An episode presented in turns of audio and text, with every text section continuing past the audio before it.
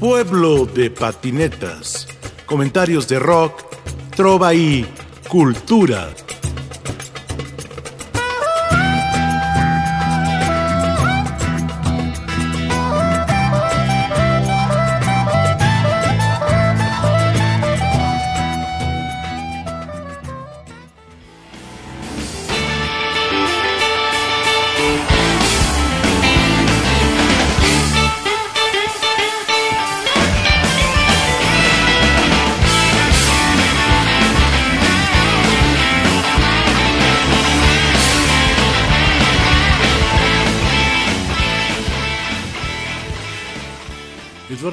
Nació en la Ciudad de México en 1954. Esta es la segunda parte de una larga conversación que hemos tenido con él, hablando sobre la música en la Ciudad de México, sobre el niño Eduardo Chico en la campestre Churubusco y luego el sur de la ciudad, Coyoacán, el Colegio Don Bosco, los salesianos y además buscando como minero en ese talento que tiene este intelectual, músico, productor, seguimos conversando con él. Lalo, fíjate que hace dos semanas que empezamos esta conversación, nos aventamos hora y media hablando contigo y de pronto llegamos a la parte donde dejas follaje. Así es, sí. Yo no entiendo a Lalo Chico año y medio sin hacer nada. Hasta que tú entras al tri. Fue bien chistoso porque me invitan los de follaje y los Tex-Tex a Pahuatlán, una Semana Santa del 91. Ese festival que en había. Pahuatlán, que se pone bien padre. Bueno, ese día se puso, estaba Daniel Tushman.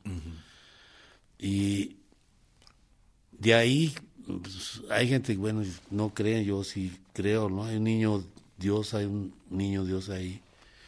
Pues le, le fui a rezar, yo nunca le pedí que entrara al tri, ¿no? De hecho, ya había habido algunas ofertas de Alejandro cuando regresaron de Perú, porque Sergio, pues, este, desgraciadamente, bueno, pues del lado del culto siempre estuvo del lado de la fuerza oscura, ¿no? Sergio Mancera. Mancera, el cóndor. Entonces, no fue cuando regresaron de Perú, la primera vez que fueron a Perú, no fue a la entrevista en su casa, que está Ana Luisa Pelufo, cierta gente del espectáculo estaban ahí, y se enojó tanto Alejandro que ahí me dijo Chela y él me dice, ¿no quieres entrar a la banda? Pues yo les dije que sí, pero pues quedó así, ¿no? No, no fue algo como que más fue como berrinche del, de que no fue el cóndor. Entonces, bueno, pasó mucho tiempo, incluso querían a Julio en la bataca, ¿eh? Porque ahí traían ya broncas con Mariano Julio Morán. Soto, sí. Que Porque realmente. Julio sabía todo el set de, de su maestro en ese tiempo, que fue Mariano Soto. Entonces, este, pues ya había la invitación, pero no se dio en el momento, ¿no? Y luego pues ya empezaron a, a como que a desfilar otras gentes ahí, entraron Pedro y, y Rubén, eh, luego este en la primera grabación de Pedro no lo dejan ir por, por lo que supe por la visa, entonces se van a Héctor Senil en el, en el 25 años. El de Enigma. No, no es 20 21 años después, exacto. El de Enigma en el tri. Está en, en el 21 años, que, que es el disco que hicieron, el primer disco que hizo Alejandro en Indigo Ranch, con Richard Kaplan, Richard Chuck Kaplan. Johnson. Y entonces, un estudiote, o sea, no, no, creas que un estudio gigantesco, sino la historia del estudio, ¿no? Eh, ahí grabaron Erwin and Fire, Commodores, eh, Kenneth Heath, Lenny Travis, eh, eh, estos de, de Limp Bizkit, eh, los de Korn, mucha gente grabó en ese estudio. Muchos californianos. Sí, mucho. Y bueno, pues eh, este, esa formación se mantuvo ahí, luego viene la leyenda del disco que también graban en Indigo Ranch, Sí. ya si va Pedro, ya le otorgan la visa, y luego pues algo pasó con el Cóndor, empezó a fallar más, tuvieron broncas, yo estaba por hacer otra banda también con los hermanos González, Sí. los del estudio Los de Área. exactamente, sí. Estudiaria, que era uno de los estudios emblemáticos de esa época. Sí, era el que tenías chance de hacer algo. Más ¿no? Porque, económico. pues, no había, no había quien como siempre, pues no hay quien diga va al estudio, ¿no? Ahora, bueno, cada quien ya tiene un estudio en su casa, ¿no? Con una laptop, una tableta, ¿no? Un, hasta con un, un iPhone, ¿no? Sí. Pero bueno, en ese tiempo tú sabes que era la cuestión era más como que artesanal totalmente, ¿no? Entonces, bueno, pues ya deja el recado a Alejandro con mi mamá que en paz descanse, lo deja ahí. A las como a las dos de la mañana yo llegaba de un palomazo, incluso de en la noria, de echarme un palomazo con follaje. Sí. Pues ya yo lo veo, pues dije, seguro ya me tiene un baterista Lora, ¿no? Para mi banda. Qué chido, ¿no? Y le hablo como a las 11 de la mañana ya del otro día y, me dice, no, pues te hablé porque pues quiero que te metas ya con nosotros a tocar. Ah, chihuahua. ¿Y el Cóndor? Le digo, ¿y el Cóndor qué pasó? Pues, si, pues era como que el Kid Richards tuyo, el Ronnie Wood, no sé, ¿no? Dice, no, pues empezó a, fallar y tú sabes que en esto no se puede fallar porque hay 100 detrás o mil, ¿no? Le entras o no le entras, si no, pues le hablo a otro cuate, ¿no? Porque viene un disco en el Hollywood Palladium. Dije, ¿qué? En el Hollywood Palladium, ahí donde alguna vez vi a los Kings, ¿no? Le digo, no, pues acepto el reto, ¿no? Va, ¿no? Lalo, pero te habló 10 días antes del concierto en el, en el Hollywood Así fue. fue 10 días. Sí, 10 días antes del concierto. Sí, entonces, este, además yo sin, sin visa, sin pasaporte, pues ya tenía un rato que no iba yo a Estados Unidos desde el desde el 82 que no Pero sí habías tenido visa. Sí, claro, sí. no de trabajo, de turista, ¿no? Sí. Porque pues, yo viví ahí tres años, en 79, 80, 81, 82, parte del 82, ¿no? Ya en 83 no, ya estaba de lleno ya con, con follaje. Con follaje, sí. Pero bueno, pues me invitó, acepté el reto y, y pues bienvenido y órale, echarle ganas y ir a Índigo luego, luego, el Palladium, ¿no? El Palladium, así como que para mí era como que no lo creía, ¿no? No lo creía. Y luego, bueno, pues entro con un gran carnal que se llama Felipe Sousa, y le mando un saludo a Felipe, lo quiero mucho, es mi maestro, en muchas cosas es mi maestro, ¿no? Eh, Felipe y yo es mi maestro y hermano, eh, yo le agradezco todo lo que hizo por mí en, en el tri, ¿no? Porque sí, la verdad, se preocupó de que yo sonara bien, ¿no? que le echaran. Si no el mejor, como digo, yo no me siento el mejor ni, ni el peor, soy Lalo Chico y trato de hacer. Pero eres un hombre con mucho talento, Lalo. Pues le echamos ganas, ¿no? Le estamos echando ganas y estoy como dice un cuate, ¿no? estás descubriendo el negro que traes adentro.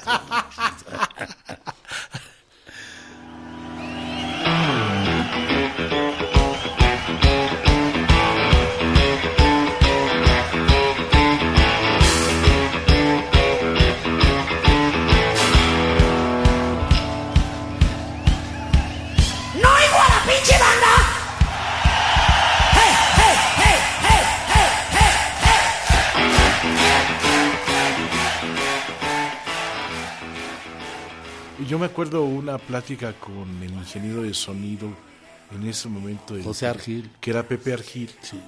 Sobre el fenómeno que pasó esa noche en el Hollywood Palette. Tú llegas y te estrenas, o sea... Yo me estreno en el Rocotitlán realmente de Insurgentes, eh, que era de este, Tony Mientes. Tony Mientes. Tony Méndez. Tony, Tony Méndez y este y ahí fue como que me audición, ¿no? Porque para esto llego yo y me dice Alejandro, voy a ver a mi domadora, habla con ella y si ella dice que va, va. Ya subo con Chela, le digo, pues vengo, me incitó Alejandro, pues vengo de la mejor forma, si ustedes me invitan, pues le entro, como dije, apuesto a ello, va, ¿no? Va, ahora sí que mi vida en ello, porque es la verdad, mano. No, porque estabas... en el tri.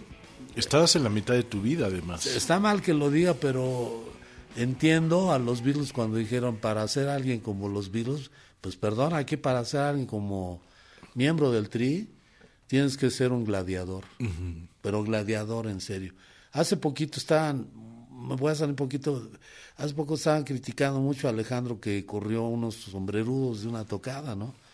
Realmente es horrible que tú estés en tu trabajo arriba y te den un pilazo, una piedra, este, un zapatazo, incluso orines. Yo he bajado bañado de orines en Chicago. Yo, Chela, el, baterista, ¿no? De que los chavos se van pasando, el que es el de la cerveza, las, las palomitas, que es un un tambo bastante grande, casi de 10 litros, y pues le quieren atinar a los que están de la seguridad, pero pues no le atinan a eso y nos dan a nosotros, ¿no? Broso, es fuerte. Víctor Trujillo no tocado, lo invitaron allá en Chicago, y pues ya le querían quitar la peluca. Luego el Wilkins, que en ese tiempo era uno de los que salían ahí en, en Ventaneando, le dieron un botellazo. Entonces, sí es, es pesado estar arriba en, en el escenario. Tienes que ser gladiador, la neta, un espectáculo ahí, la verdad. Entonces estabas en Rocotitlán. Sí. Te estrenas en Rocotitlán, vas con Chela y ¿qué te dice? No, pues me dice Chela antes de tocar, porque eso fue antes de tocar, no después. Me dice, ¿le vas a entrar con nosotros o, qué onda? No, porque pues esto es de toda la vida, ¿no? Si entras es para que... Recuerda que han pasado guitarristas fuertes como Ernesto y, Sergio, ¿no? Que es grandes guitarristas. Yo nunca he objetado eso, ¿no? Y le dije, no, pues ya acepto el rito. Estaba yo muy oxidado.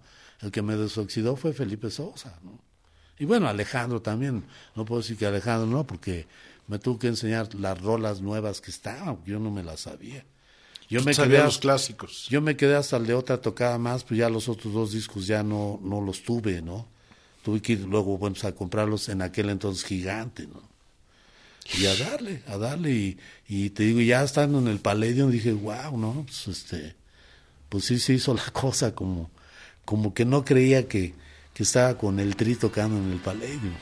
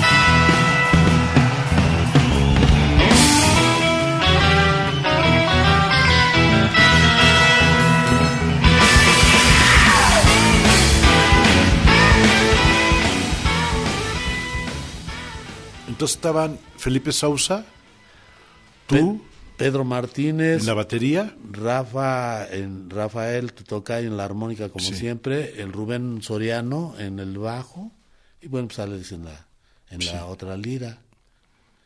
Luego pasan tres años, digo, hicimos el 25 años aquí en el en el Palacio de los Rebotes hicimos otros hicimos como tres discos con Felipe y deja la banda Felipe se sale. A él no lo corrieron y quiero hablar mal de eso porque Felipe tuvo su, su decisión él no y es muy respetable se salió. Y bueno es un gran músico está en los NAMS está pues en Shanghái está en todos lados Felipe. No y pues es el guitarrista oficial cuando el Aragán tiene emergencia siempre está Felipe, entre otras bandas. Incluso Felipe ahora está de productor con el Aragán, pero en Estados Unidos, ¿no? Sí. Porque parece que el Paco Yescas no, no, no, no le dan la visa para allá. sí. Pero Felipe, pues con, el idioma y como toca, pues este, se lo llevan para allá Luisito, ¿no? Pero sí, Felipe anda de productor de, de, del Aragán, ¿cómo no? Muy buen productor.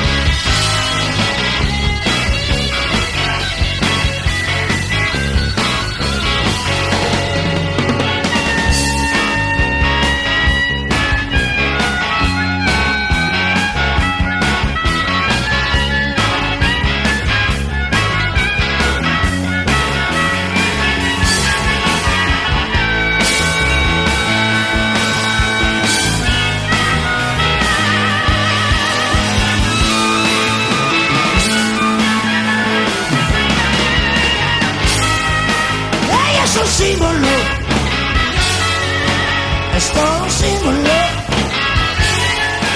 María Sabina es un símbolo de la sabiduría y el amor. Ella es un símbolo. María Sabina es un símbolo de la sabiduría y el amor. Ella es un símbolo de amor.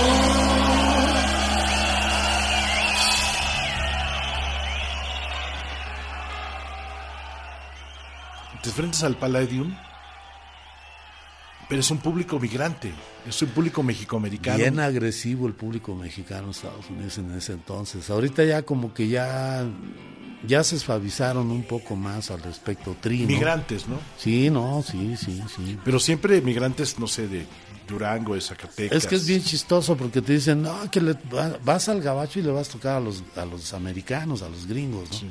Digo, no, los gringos trabajan para nosotros. Los gringos realmente ponen lo que es el backline, el PA, o sea, el PA, este, las luces, todo. Nosotros llevamos a gente, sí, dos ingenieros, monitores y sala, y, bueno, se llevan dos de staff, a veces tres de staff, que son los muchachos que son los que afinan, los que ayudan a armar la bataca, ¿no?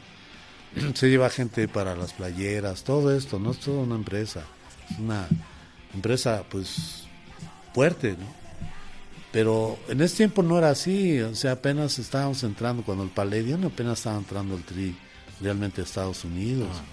Nos fuimos punta de lanza de, pues, quiero decirlo, de, de Charlie Montana, del Aragán, de Tex Tex, ¿no? Fuimos los primeros que entramos, ¿no? De hecho, Alejandro ya había entrado con, con, con Mariano, que se les puso bien mal allá en Estados Unidos, ¿no? Yo no voy a decir las causas de salud, pues, por eso murió de salud aquel cuate, ¿no? Y bueno, eh, estaba la formación fuerte, pero bueno, algo pasó, no, no, no creo que los hayan llamado luego, luego. Tocaban en un lugar que se llamaba el Teatro Blanquita. realmente era una bodega como de ropa, luego, ahora ya es una bodega de ropa, en serio, ¿no? Pero pues ahí tocaban en el este de Los Ángeles. Entonces sí se les ponía hasta el gorro, porque pues ¿quién iba allá? Chance Enrique Guzmán, Angélica María, Alberto Vázquez, ¿no? Pero pues en este, o los cómicos que llevaban de aquí para allá. Pues realmente ahí fuimos abriendo nosotros la brecha. Punta de lanza del rock No, por supuesto, no, por supuesto.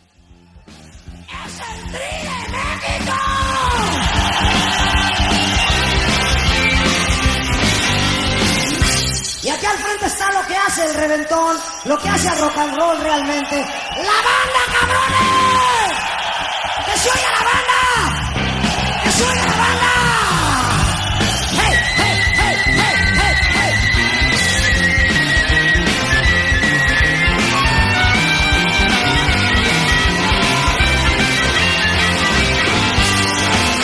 Ojos azules en la ciudad, a toda hora queriendo agandallarme. Ya no las quiero ver más. Y las tocadas de rock, ya no las quiero invitar. Ya solo va a poder. La hija de Silvia Pina. Nos vemos la próxima, mientras tanto sean felices, banda.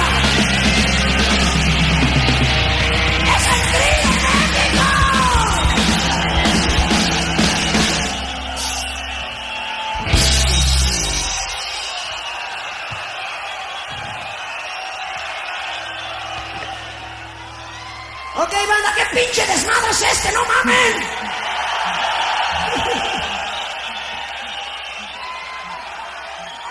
Qué bonito, qué bonito, toda la banda, todos los muchachitos haciendo su desmadrito.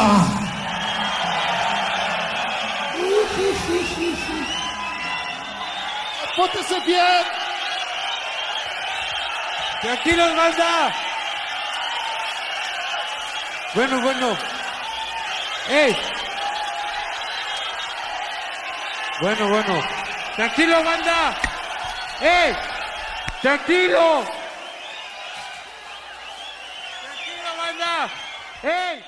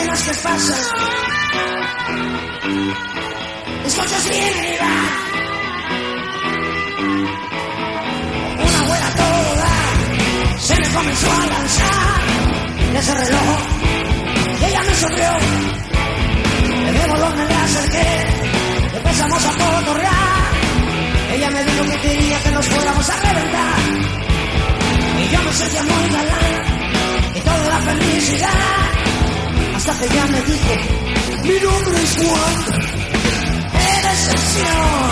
¡Qué frustración! Resultó que era un gay.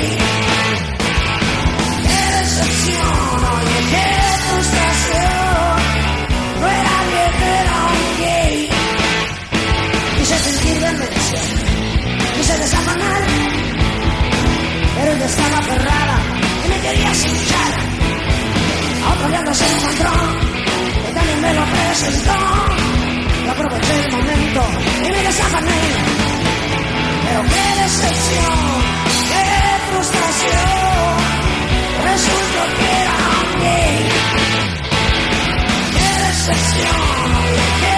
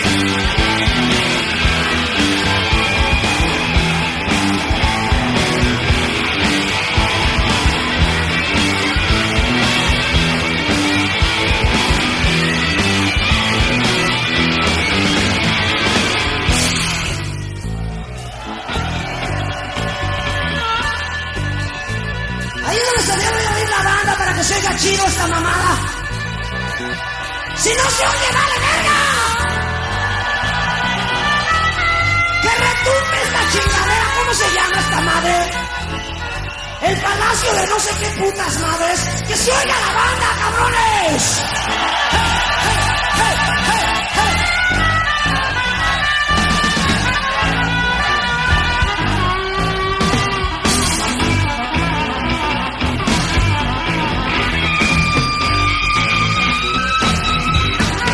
Todo que se ha quemado sabe lo que es el fuego. Ha embriagado sabe lo que es el alcohol. Solo que ha sido lastimado profundamente puede entender lo que es la humillación. Solo que se ha topado con un trastel que entiende luz de esta canción. ¡Qué decepción! ¡Qué frustración! Resulta que era un gay. ¡Qué decepción! Oye,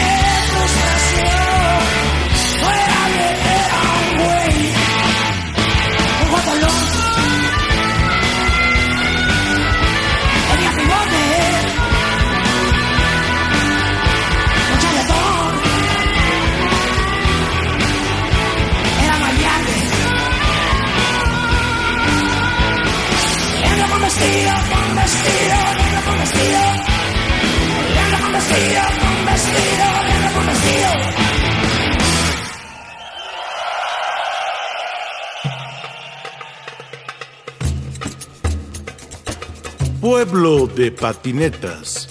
Comentarios de rock, trova y cultura. En la producción, Ricardo Montejano. Analía Herrera Gobea. Sayuri Sánchez. Lupita Morales. Juan José Escobar Arroyo.